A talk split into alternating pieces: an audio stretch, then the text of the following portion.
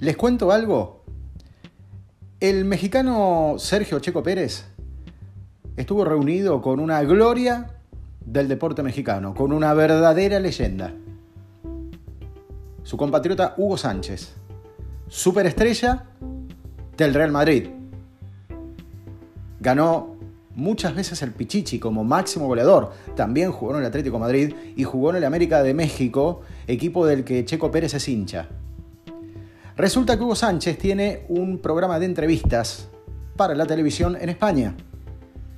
Y siempre ha hecho entrevistas a representantes del fútbol. Y esta reunión tiene que ver justamente con la producción de una entrevista que Hugo Sánchez le va a hacer al piloto de Fórmula 1. Por primera vez va a hacer un reportaje a alguien no futbolista. Y eligió a Checo Pérez, quien está en su mejor momento de Fórmula 1 como piloto Red Bull.